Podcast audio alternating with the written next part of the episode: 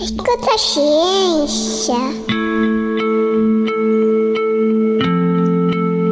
Imagina você acordar um dia e ficar sabendo que você não vai receber o seu salário esse mês. E que, ainda por cima, aquele projeto ao qual você se dedicou integralmente nos últimos três anos corre o risco de desaparecer se você não quiser trabalhar de graça. Pois é, parece ficção, parece uma situação inesperada numa vida bem planejada, mas isso aconteceu, está acontecendo com pesquisadores brasileiros, né, Júlio?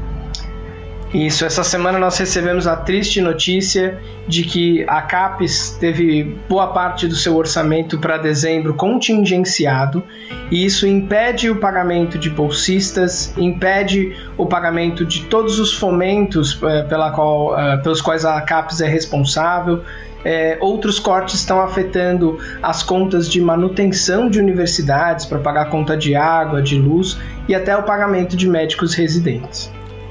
Então, hoje a gente vai falar sobre isso. O meu nome é Letícia Sarturi. Eu sou mestre em imunologia e doutora em biociências e fisiopatologia. E eu sou Júlio Ponce, mestre em fisiopatologia experimental e doutor em epidemiologia. E o tema do Escuta Ciência nessa semana são os cortes sofridos pela ciência nesse fim de ano.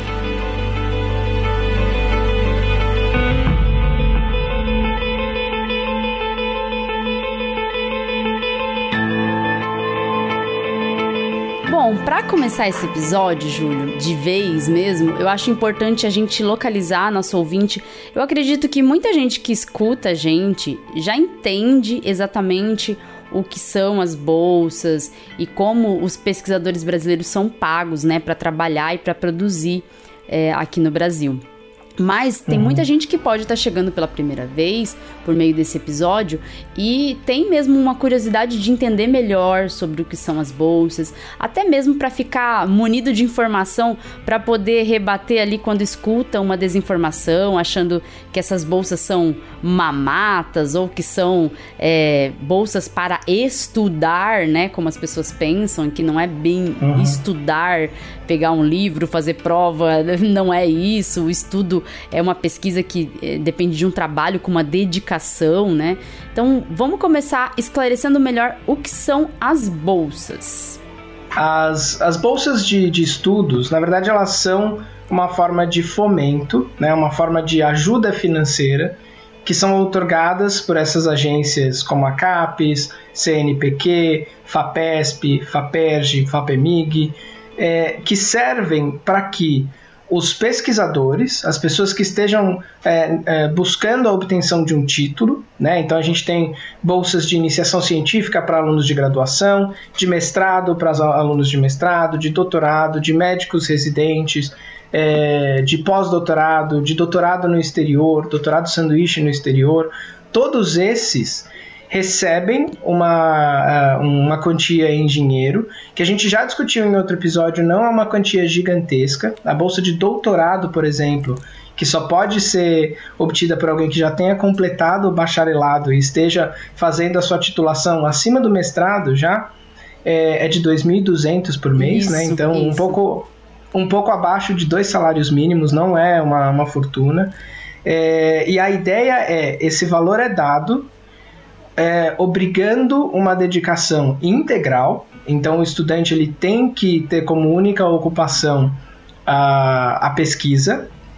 É, ele não pode ocupar nenhum outro. Uh, nenhum outro emprego, né? Existe, teve uma mudança recentemente que permite que ocupe parte das horas com a anuência do orientador, mas sempre valores abaixo da bolsa, então é, não seria um complemento muito, muito maior, para que ele se dedique ao projeto.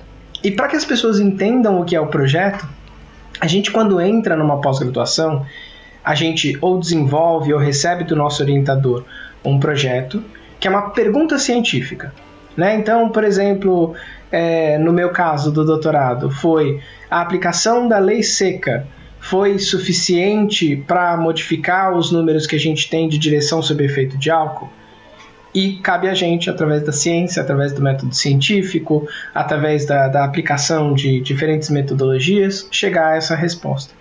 E a gente se dedica é, quando a gente fala integralmente, é garantir que a gente faça o nosso projeto, que a gente mantenha o laboratório funcionando, porque os laboratórios muitas vezes dependem desses alunos para ajudar em outros projetos menores, para manter o funcionamento básico do laboratório, muitas vezes para servir como auxiliar de ensino, às vezes até dando aula no lugar do professor, para já servir como uma forma de ter essa experiência, ou até porque o professor passa partes do, do tópico para que os alunos apresentem, enquanto isso, tocando o projeto. E é um projeto que precisa ter continuidade. Né? Então, Sim. se a gente está falando de projetos aí de quatro anos, eu parar agora e retomar em fevereiro, eu perco todo esse tempo de análise.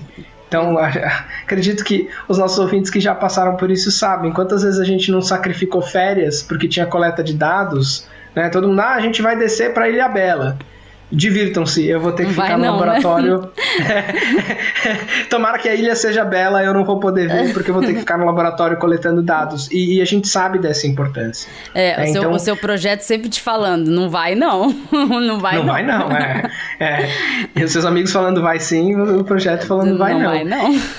então, quando a gente fala em fomento, na verdade a gente está dizendo, em outras palavras, com essas condições, que é o salário da pessoa para ser pesquisador, para progredir com a ciência, para manter a ciência no Brasil vivo. Sim, não, e se você pensar nesse salário, né, eu, eu tô aqui com os valores das bolsas no país, as bolsas da CAPES. É, uma pessoa que é graduada vai fazer o mestrado, né? Ela terminou uhum. a graduação dela, vai fazer o mestrado e esse valor que ela vai receber para fazer um projeto com dedicação exclusiva né? A dedicação, como o Júlio falou, que a outra, a outra atividade tem que ser muito baixa. Geralmente eles aceitam se for docência e se for poucas, forem poucas horas semanais, porque uhum. você tem que se dedicar 40 horas ao projeto, uhum. geralmente. Uhum. É, o valor é R$ 1.500.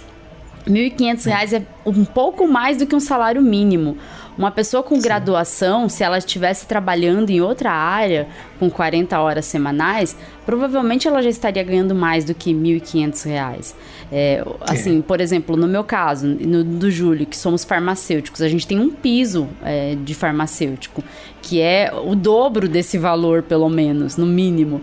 Uhum. É, na maior, pensando em todos os estados do Brasil, né? Aqui em São Paulo, que acho que é um uhum. pouco mais alto. E, e aí a gente, só com a nossa graduação de farmácia, a gente já ganharia mais, mas a gente resolve se dedicar à ciência, né? É, fazer essa uhum. formação produzindo ciência para o Brasil. E aí a gente recebe no mestrado R$ 1.500 para fazer isso. Que não é, é suficiente para pagar despesas em São Paulo né? Uhum. Por exemplo, em que os aluguéis são muito caros. E aí imagina ficar sem isso, né? Porque você não tem como fazer uma reserva, não tem como você é. guardar de R$ 1.500, não tem como você guardar para fazer uma reserva numa poupança, não existe essa possibilidade.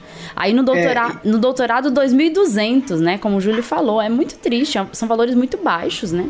E é até mais triste se a gente pensa, porque a gente está usando o termo salário só para fazer uma analogia com o fato de que é um pagamento por um serviço, por uma expectativa de dedicação de horas. Mas não existe FGTS, não existe contribuição para o INSS, não existe 13 terceiro, não existe vale transporte.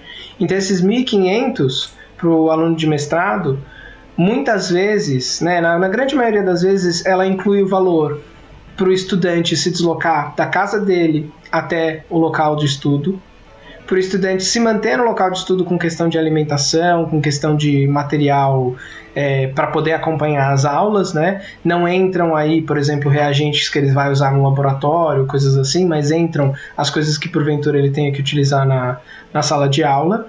É, e todas as outras manutenções que qualquer outra pessoa esperaria que o salário fosse capaz de cuidar. Então, as compras do mês, é, o, um, o aluguel ou um, né, qualquer outro tipo de, de gasto com, com moradia. Então, é, mal dá para isso. Né? É, a gente sabe o custo de, de vida em São Paulo ele é muito, muito alto. A gente sabe que o próprio salário mínimo está defasado em relação a, a ao que seria necessário para sustentar uma família, né? E, e, pensar que uma pessoa depois de ter passado, é, ter sido selecionada numa universidade, ter concluído um curso superior, ter sido selecionado no mestrado, porque não é simplesmente eu ir lá, bater na porta e falar quero fazer. Tem um processo seletivo.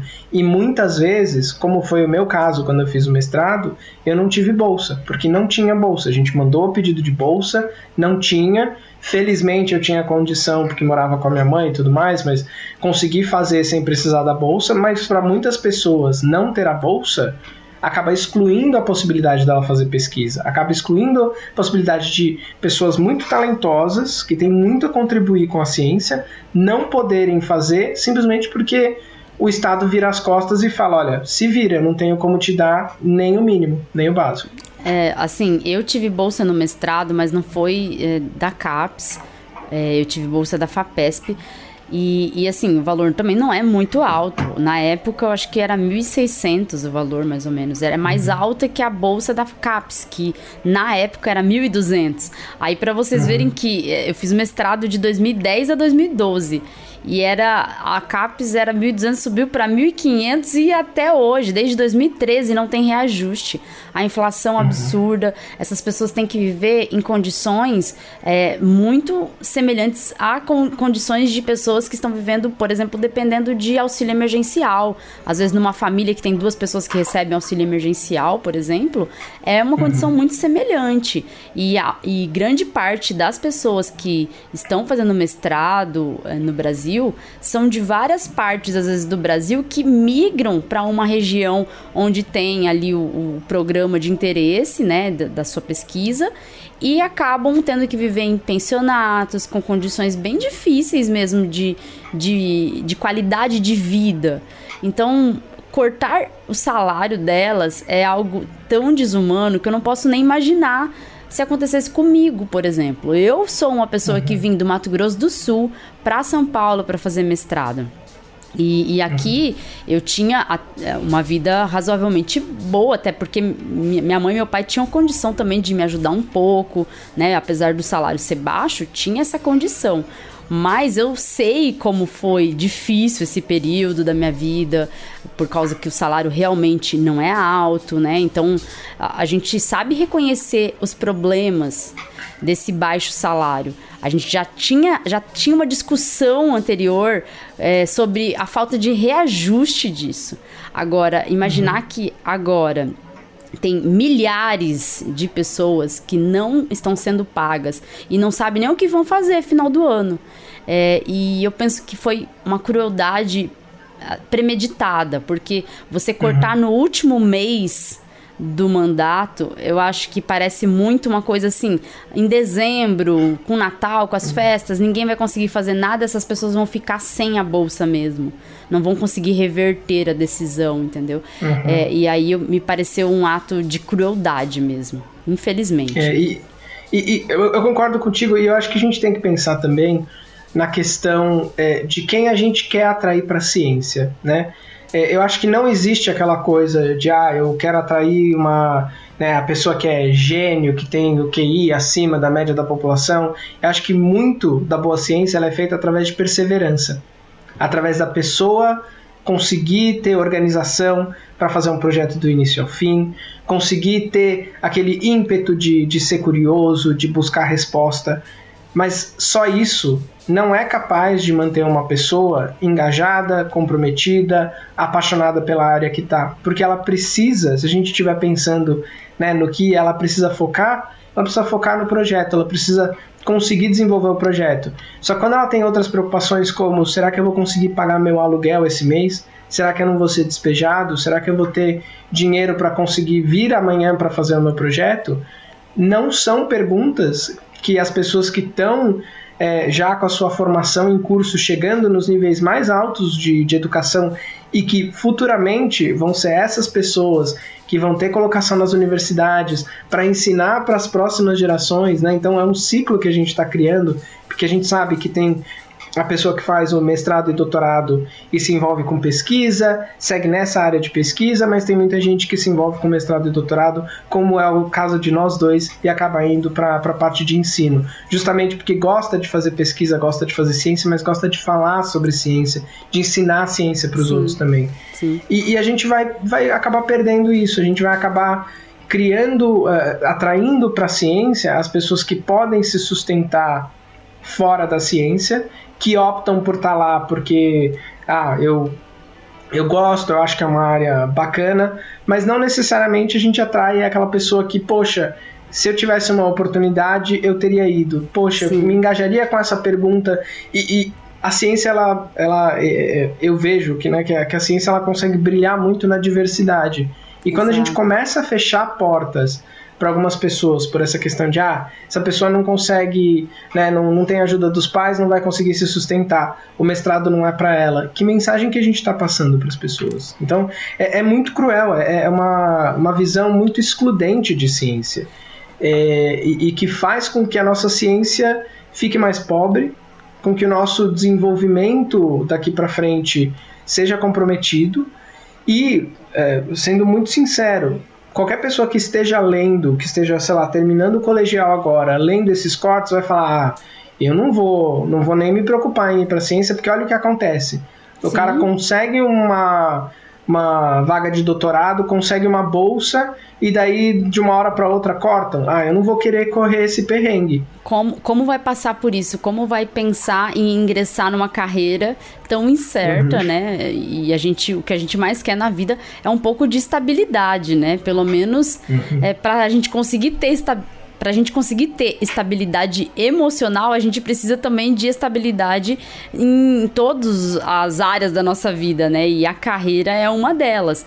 Eu penso uhum. assim, eu tive a oportunidade de estar tá dentro de duas universidades, no mestrado e doutorado, fiz em universidades diferentes, e conviver com pessoas de diferentes classes sociais. E eu vi, eu vejo, e isso é uma crítica que eu faço, e talvez se eu fale isso no ambiente acadêmico, as pessoas não vão enxergar isso de uma forma boa, mas uma crítica que eu faço é que geralmente dos meus colegas Uh, só progrediram na carreira, conseguiram progredir bem na carreira, aqueles que já tinham um suporte financeiro maior, que vinham de famílias com algum tipo de, de suporte financeiro real, assim, uhum. que não uhum. dependiam da bolsa, né? Porque, assim, a nossa realidade de depender de bolsa é muito difícil. Porque é.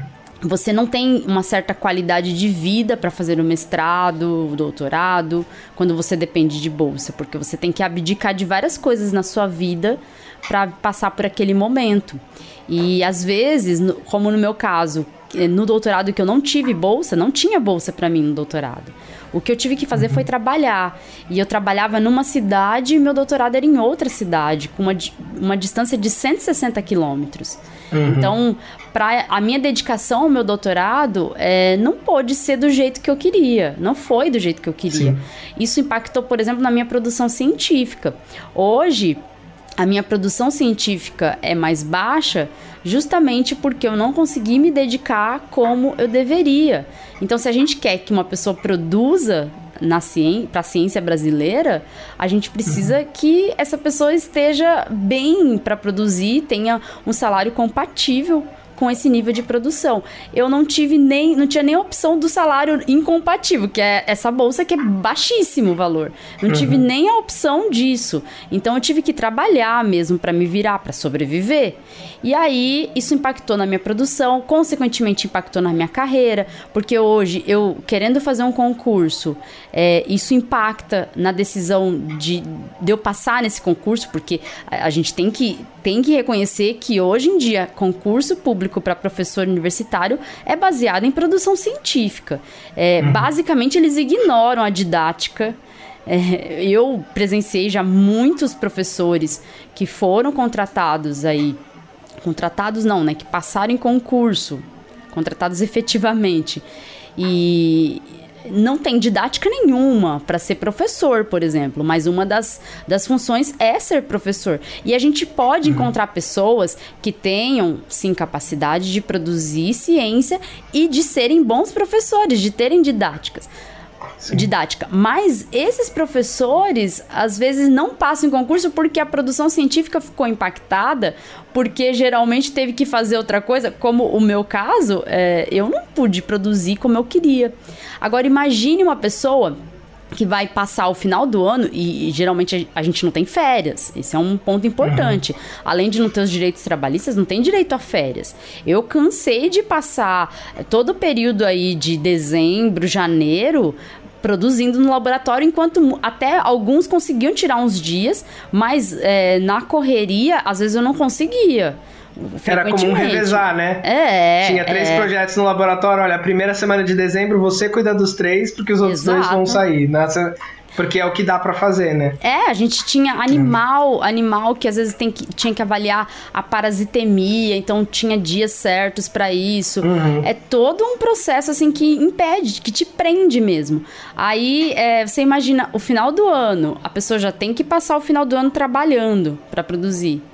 Como que ela vai passar o final do ano trabalhando e ainda sem receber, isso, isso para mim, assim, foi uma das, das coisas que essa semana me deixou muito triste, assim, de verdade.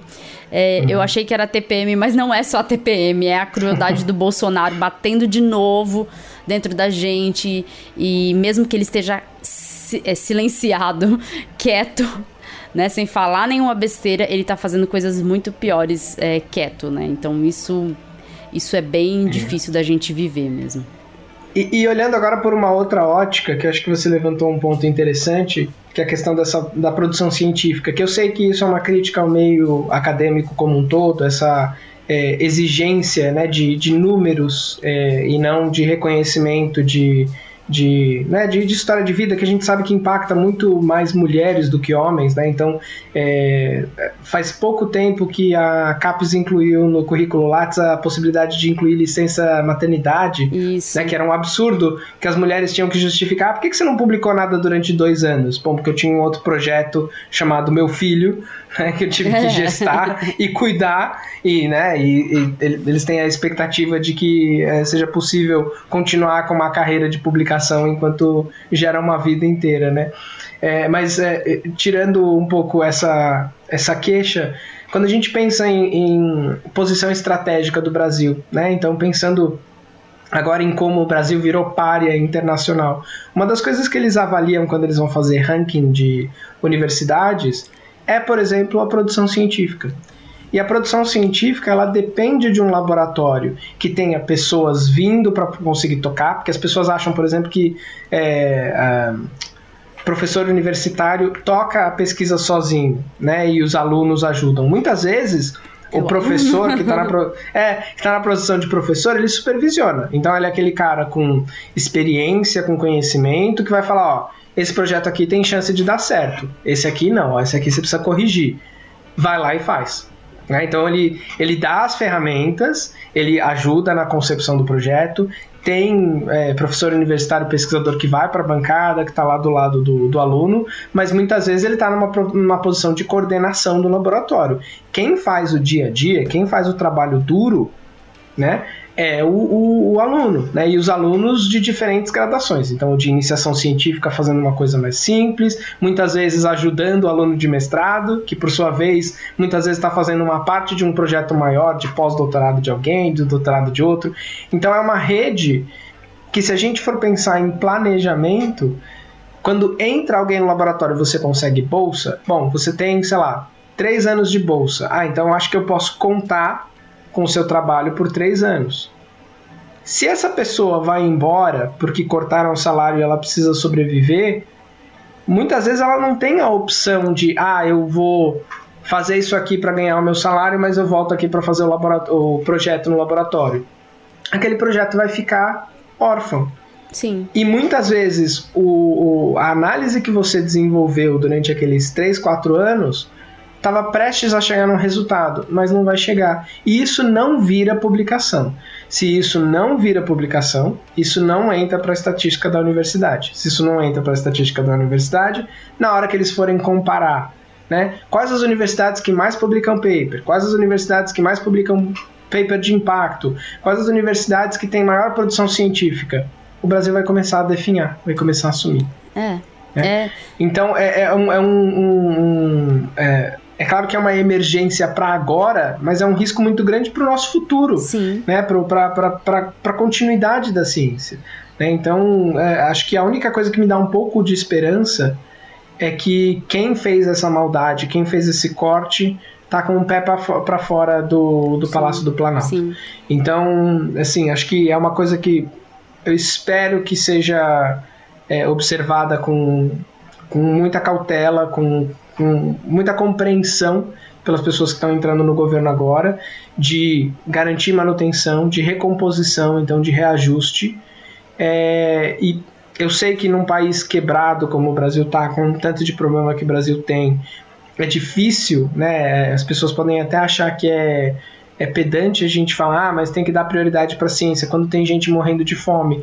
Mas se a gente pensar que muitas vezes a ciência está olhando em formas né, de aumentar a produtividade de, é, de alguma variedade agrícola, de analisar a composição de solo, isso está associado também a essas outras questões. As Sim. questões sociais, as ciências humanas se ocupam disso é, com, com, muito mais rigor do que as, as ciências biológicas. Então, é, faz tudo parte do contexto, né? E, e, se o Brasil quiser ter a capacidade de resolver esses problemas, tem que investir em quem é capaz de oferecer soluções. É, a gente não pode ser é, só um país que exporta commodities. A gente não pode ser só isso. A gente tem que é, ser um país com um desenvolvimento próprio. É, é, uhum. necessário isso e o Brasil tem capacidade disso. O problema é a falta de investimento nos setores corretos. Os cientistas brasileiros, eles têm competitividade com cientistas de fora do Brasil, de lugar, lugares é, que têm um, um, investimento maior em ciência, como nos Estados Unidos. A gente tem competitividade, inclusive cientistas que, com, com os quais eu tive o prazer de conviver foram para fora e estão produzindo ciência fora do Brasil porque a estrutura é melhor. Mas é, isso é para ilustrar que esses cientistas eles têm capacidade de competir com outros países, com os cientistas de outros uhum. países. Eles têm a mesma capacidade. Só que a gente precisa de uma estrutura suficiente para essa produção. E a estrutura nem uhum. sempre é suficiente. No meu doutorado, eu fiz o doutorado numa universidade é, estadual do interior do Paraná. É a melhor do, do Paraná, é, das estaduais, mas mesmo assim tem problemas muito sérios de falta de investimento. Eu já tive que é, comprar coisas para fazer os meus, os meus experimentos, eu já tive que comprar tive que comprar placas de cultura que eu ia usar, uhum. tive que comprar ponteiras para usar em, em micropipetas, comprar coisas muito básicas, porque na época estava tendo um, um sucateamento das universidades estaduais no Paraná. Uhum. Então eu, eu sei o que, que é você não ter uma estrutura, você querer fazer muito e você não ter nada, às vezes, para fazer. É, e quando a gente entra nesse aspecto de, de, destruir a ciência brasileira como um projeto, que foi o que o Bolsonaro conduziu todos esses anos, tirar o salário das pessoas é, é mexer no que há de mais importante hoje na ciência. Porque se a gente não tem investimento e não tem estrutura, a gente também não tendo a mão de obra, a gente não tendo quem carrega a ciência brasileira nas costas, que são os pós-graduandos, a ciência do Brasil uhum. pode morrer, pode acabar mesmo. E, e não só isso, né? Porque nesses cortes a gente teve também, é, como você citou no início, problemas de universidades federais não terem orçamento para pagar contas básicas. E, uhum. e, muitas universidades federais, inclusive aqui em São Paulo, a Unifesp, falando que não tem dinheiro para pagar as contas básicas. É, aí uhum. a gente fica pensando assim, é, da onde que o presidente do Brasil tirou que é possível fazer isso assim, desse jeito, né? Por que, que ele acha que é viável destruir as universidades federais, destruir a ciência brasileira assim, é, com uma canetada, né? Assim. Uhum isso parte de um problema muito maior, né? Esse presidente ele foi deixado muito solto, eu acho, todos esses anos. A gente sempre duvidou do poder destrutivo do, do governo Bolsonaro. E agora a gente está vendo é, um poder destrutivo afetando não só a ciência e as universidades, mas afetando a vida particular de cada pessoa que trabalha pela ciência do Brasil.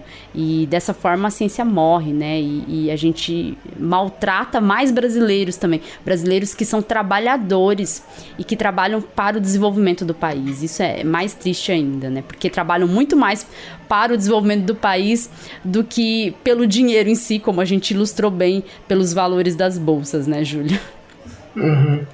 E acho que com, com essa nossa revolta, né, a gente que já passou né, por essa por esse ciclo né, de precisar das bolsas para manter o projeto, ou ter a sorte de não precisar de bolsa, mas também né, reconhecer que os colegas que estavam ali do nosso lado na bancada é, dependeriam disso para estar tá lá, às vezes tendo que tirar do bolso para poder fazer os nossos é, manter os nossos projetos acho que seria bom a gente ouvir de algumas pessoas que estão passando por isso agora né porque nada melhor do que elas para contarem um pouco da, da história. A gente pediu essa semana para alguns ouvintes do Escuta Ciência mandarem para a gente os depoimentos. É, alguns mandaram por escrito e a gente vai ler. E a gente gostaria de agradecer publicamente todo mundo que leu, que compartilhou, que mandou é, esse, é, esse depoimento, porque para a gente é muito importante saber de vocês, né? E poder ouvir o que vocês estão passando, o que vocês estão sentindo. É, a gente vai ler então alguns depoimentos e alguns vão ser colocados em áudio. Inclusive, a gente tem áudio de pessoas que já participaram do podcast, cientistas importantes que divulgaram a sua pesquisa aqui.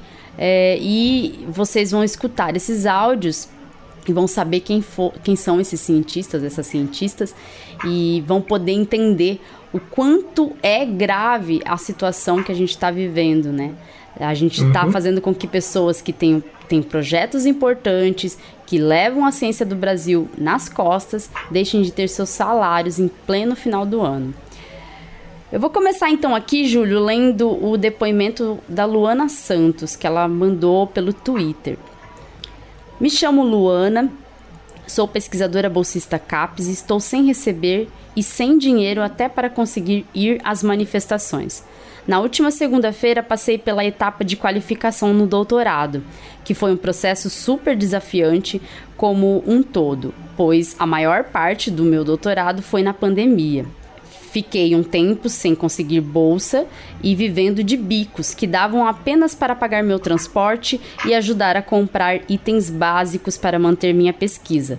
Além de não ter a bolsa, ainda temos que comprar as coisas para a pesquisa do nosso bolso por falta de financiamento. Desenvolvi ansiedade generalizada causada por toda a pressão e estresse da pós e pelas dificuldades financeiras. E também depressão pela falta de perspectiva como um todo, e acabei tendo que adiar minha qualificação para me cuidar. Por conta de tudo isso, tive que trabalhar literalmente dia e noite no processo da escrita, trabalhando mais de 18 horas por dia no mês de novembro. Peguei Covid e não pude parar de trabalhar nem doente, pois a qualificação estava marcada para a semana seguinte. O pior veio em seguida. Na mesma semana, minha avó, que estava internada, faleceu. Eu não consegui ir visitá-la e no dia do enterro ainda sofri abuso psicológico por parte da minha orientadora, que não queria remarcar a qualificação, apenas por uma semana para que eu pudesse me recompor um pouco para conseguir apresentar, pois estava fisicamente e emocionalmente afetada. Sei que nessa semana tive que guardar meu luto e minha exaustão e trabalhar sem parar novamente para conseguir apresentar na segunda. Qualifiquei e posso dizer que, mesmo com tudo isso, fiz o meu melhor. Mesmo em estado de exaustão, fiz uma excelente defesa da qualificação. E o que eu ganhei de presente? Horas depois, uma notícia sobre que o corte que haviam realizado dias antes afetaria nossas bolsas. E no dia seguinte, nota oficial da CAPES. Corri para o meu extrato e tinha 5 centavos, sem processamentos futuros. Frustração, desmotivação total e desespero. Esses são os sentimentos. Sentimento de que todo esforço para fazer meu trabalho com toda a excelência que ele merece foi em vão. Ter trabalhado tanto durante todo esse tempo a ponto de adoecer e não ter o um mínimo de valorização o mínimo para sobreviver dignamente. O mínimo que merecemos por nosso trabalho é nosso pagamento, é nossa bolsa. E eles, do dia para a noite, tiram de nós. Ainda assim, continuamos resistindo. Mas até quando?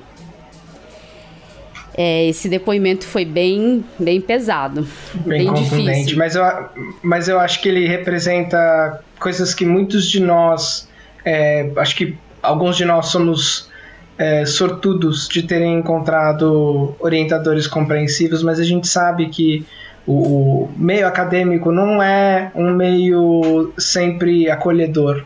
Ah, né? eu já. E, é assim, eu assim tenho histórias, né, com orientador assim bem difíceis, assim, uhum. com, porque eu troquei de orientador no meio do mestrado, né? Então é, eu entendo bem o que ela passou, assim, Sim. Assim, sabe? É bem difícil. E daí se soma a, a, a, você, né, às vezes se sujeita a aceitar uma situação menos que ideal, porque pelo menos né, com mesmo que seja baixo o valor, você tem garantido um valor no fim do mês.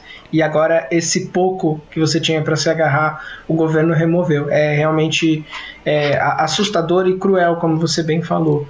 É. É, eu estou aqui com um outro depoimento é, que eu também queria ler, é, que é da Larissa, do Rio Grande do Sul.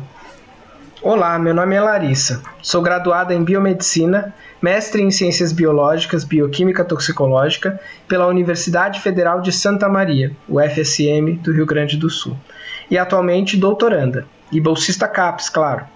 O foco principal da minha tese de doutorado é avaliar a relação entre a progressão da doença de Huntington e exposições consideradas seguras para solos brasileiros, segundo o CONAMA, dos metais cobre e zinco mimetizando pessoas expostas ao longo da sua vida a concentrações seguras, entre aspas, dos metais citados.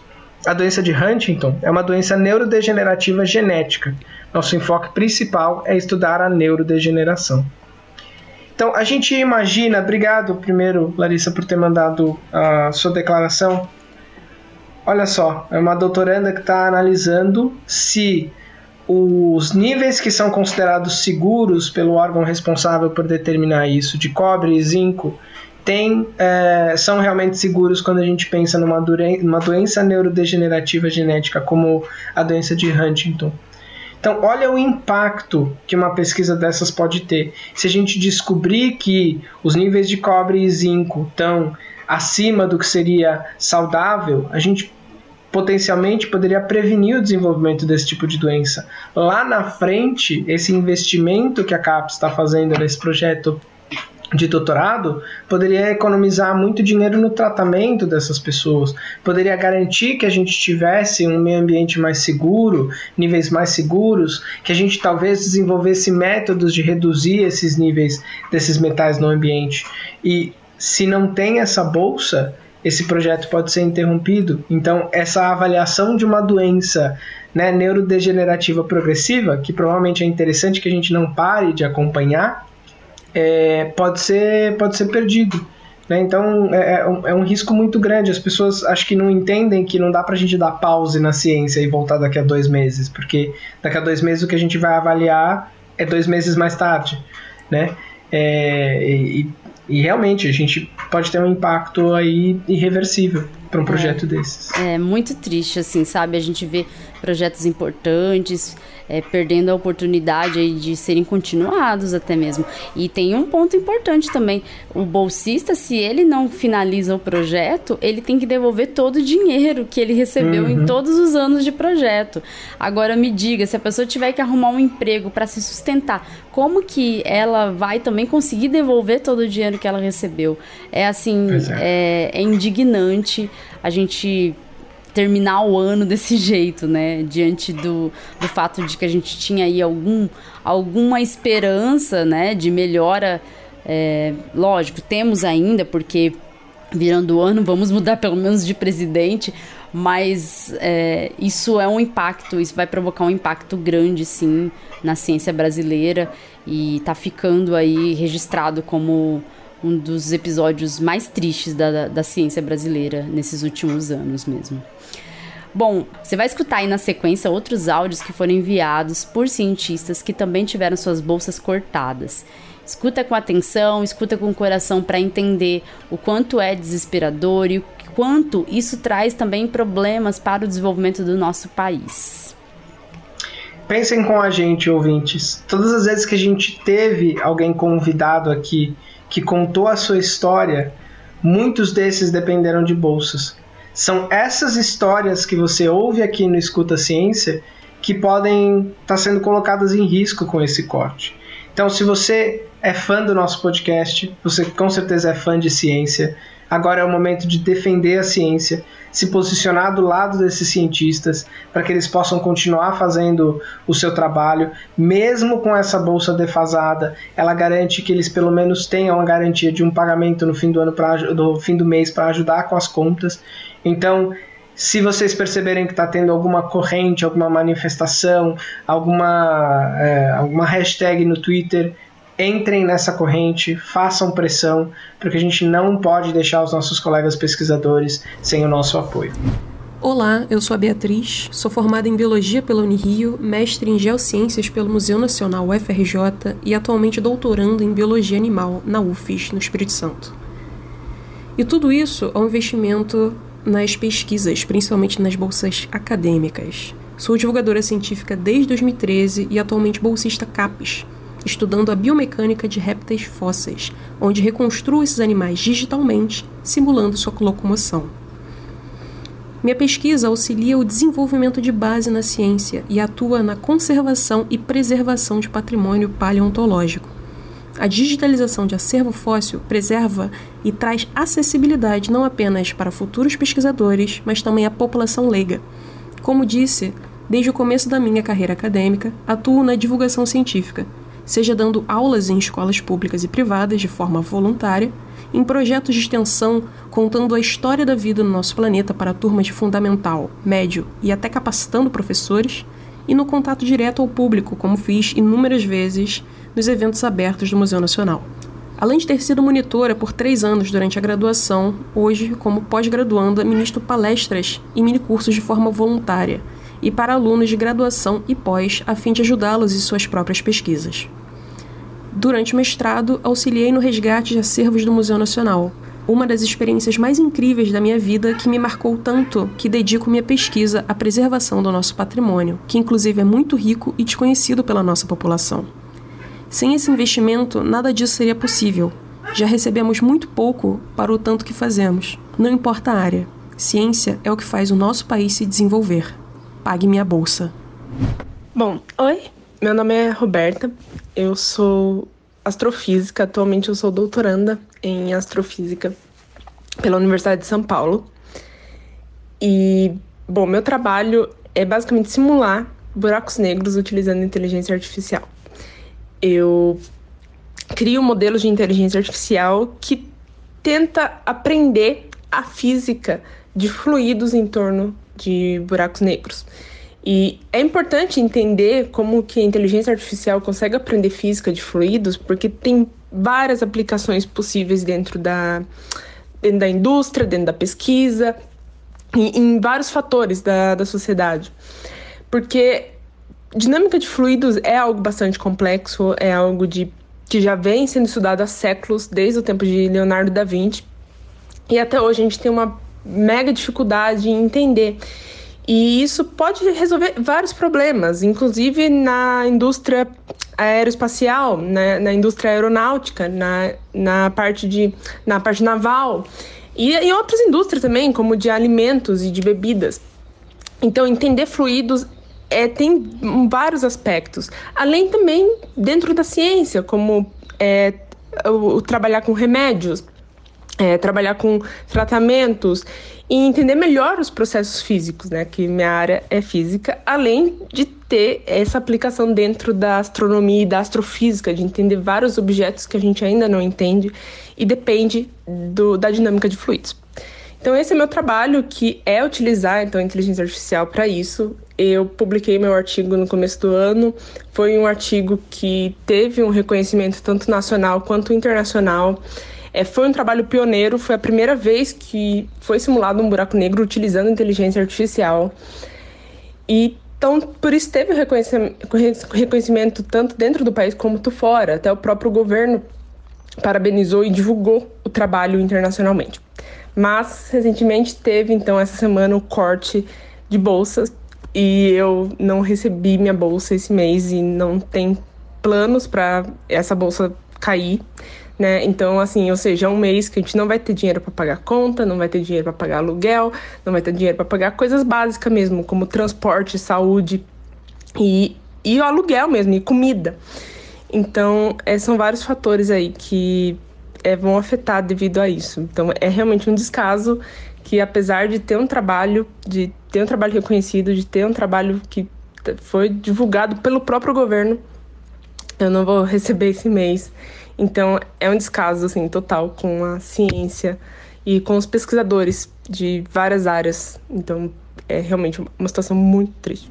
Olá, meu nome é Gabriel de Azevedo Marasquim, eu sou formado em História, sou professor, historiador, sou, me formei pela Universidade Federal Fluminense, mestrado me formei na Universidade Federal do Estado do Rio de Janeiro, Unirio, também em História, e atualmente eu sou doutorando pela Universidade Federal Rural do Rio de Janeiro, também em História, sob orientação do professor doutor Pedro Henrique Pedreira Campos, é, no campus de Seropédica. E a minha pesquisa ela fala sobre a participação de cientistas na formação da, de projetos políticos em larga escala, principalmente da energia nuclear no Brasil, entre os anos de 1951 e 1964, tendo como principal instituição de atuação o CNPq. É uma pesquisa que ela herda né, experiências adquiridas na época em que eu fui bolsista do programa de capacitação institucional do Museu de Astronomia e Ciências Afins, né, o MAST, localizado no Rio de Janeiro, no bairro de São Cristóvão, é, dentro do projeto da criação de um banco de dados chamado Prosopon, em que tem presentes ali dados de fomentos do CNPq entre 51 e 74 sobre cientistas suas pesquisas e suas instituições. E o sentimento desses, desse bloqueio barra corte de gastos é, alto, é altamente devastador, não só para o meu indivíduo, mas também para a comunidade científica, porque não apenas mostra, né, reproduz o descaso, a desvalorização da educação, da cultura, da ciência e da tecnologia no Brasil, como também apenas alimenta, né, reproduz esse vício de achar que é, bolsistas não são trabalhadores, que estudo não é trabalho, que ciência e tecnologia no Brasil são em menor, em, em menor importância com relação a instituições estrangeiras, é, sendo que né, nós todos aqui dependemos dessas bolsas, precisamos nos alimentar, precisamos pagar nossas contas, existem famílias que dependem desse dinheiro. Então fica aqui o meu desabafo, né, a minha inconformação com relação a esse descaso e a esses cortes, esses ataques constantes que vem acontecendo. Olá, eu sou Giovana, sou mestranda em Ecologia pelo Museu Nacional do FRJ, Universidade Federal do Rio de Janeiro. Uh, a minha pesquisa é sobre a relação é, dos seres humanos do passado é, com um tipo de palmeira específica, que é o butiá, e tenta entender essas relações e as paisagens do passado para contribuir até com futuras políticas de, de conservação, mas não só isso, de a gente entender é, os legados humanos no passado. E eu acho que é, eu sou bolsista CAPES, né?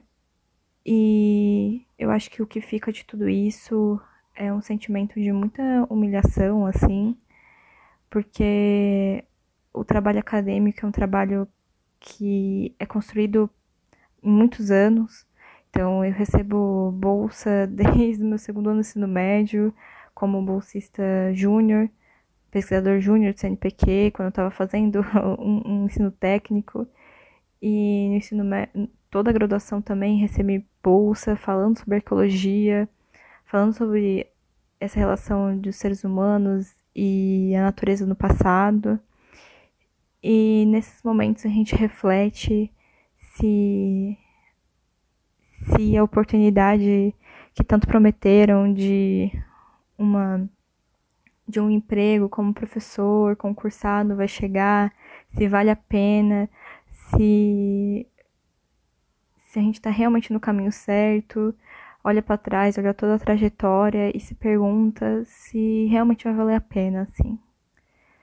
é, porque a gente é acusado de usar o dinheiro público uh, de forma irresponsável, a gente, é, a gente é acusado de não contribuir com a sociedade e, e isso tudo se reflete na nossa desvalorização, né? Nossa desvalorização do, de todo o caminho que um pesquisador tem para se formar. Então, eu acho que, que esse momento é, é, assim de muita humilhação também.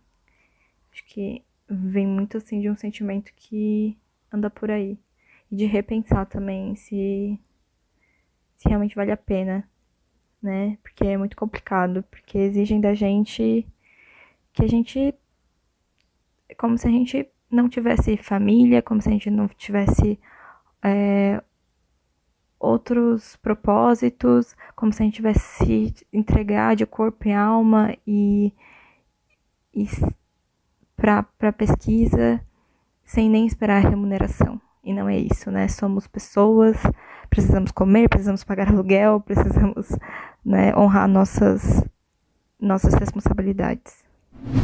Olá a todos os ouvintes da Escuta a Ciência. Meu nome é Thaís, eu sou doutoranda do PPGSM da UFPR e bolsista CAPES. A minha pesquisa é voltada para aprendizagem em espaços museais, a partir do objeto, ou seja, como que em contato com o patrimônio cultural a criança aprende ciências. E para isso eu preciso observar a materialidade real, ou seja, eu preciso estar em campo. Eu fico em observação e constituição de dados todos os dias, no período que o museu está aberto. E além da constituição de dados e estar em campo, eu tenho toda a demanda fora, que é transcrição de dados, eventos, publicações. Então, para esse tipo de pesquisa é simplesmente impossível fazer sem dedicação total. É um trabalho extremamente árduo que exige tudo de mim e que vai trazer significativas contribuições para a sociedade. E a bolsa é o que seria o meu salário por essa dedicação, por esse trabalho que, que eu executo. E a bolsa é o que garante a minha subsistência mínima. Então, eu sou oriunda de família pobre, minha mãe é cozinheira na prefeitura meu pai faleceu muito cedo e o que permite eu estudar e avançar dentro da carreira acadêmica são essas políticas públicas. E quando acontece um corte desse, um congelamento inesperado, simplesmente sem aviso, não tem o que fazer, não tem como pagar as contas, não tem como. É, não tem o dinheiro para aluguel e é simplesmente frustrante a gente se dedicar, a gente cumprir com a nossa parte, né? Que a gente tem um cronograma, a gente tem é, questões que precisam ser cumpridas dentro do programa de pós-graduação e não ter retorno. E o governo simplesmente não cumprir com a parte dele. Então, o meu apelo é para a gente se organizar de forma a tentar reverter essa situação, para que minimamente conseguimos bancar nossas necessidades básicas nesse mês de dezembro. Que é simplesmente isso, a gente não está falando nada mais do que é o nosso direito. Escuta ciência. Você escutou então os áudios dos cientistas brasileiros que foram impactados diretamente por esse corte e já está imaginando aí o futuro do nosso país com a ciência tão sucateada assim, né? Então vamos apoiar a ciência, vamos continuar apoiando nossos cientistas. Eu vou ficando por aqui, né, Júlio? A gente vai ficando por aqui, né? A gente vai ficando por aqui, agradecendo a todo mundo que participou do episódio e pedindo para os ouvintes, se você nunca compartilhou um episódio do Escuta Ciência, que esse seja o seu primeiro. Faça as pessoas perceberem o risco que a ciência tem, levem a, a, a o pedido desses colegas que a gente colocou aqui dando seus depoimentos em áudio ou escrito para outras pessoas. Continuem apoiando a ciência, continuem escutando a ciência e obrigado pelo apoio a nós e aos nossos colegas cientistas. Isso, escuta a ciência e amplifique a voz da ciência. tchau, tchau e até o próximo episódio. Tchau, tchau.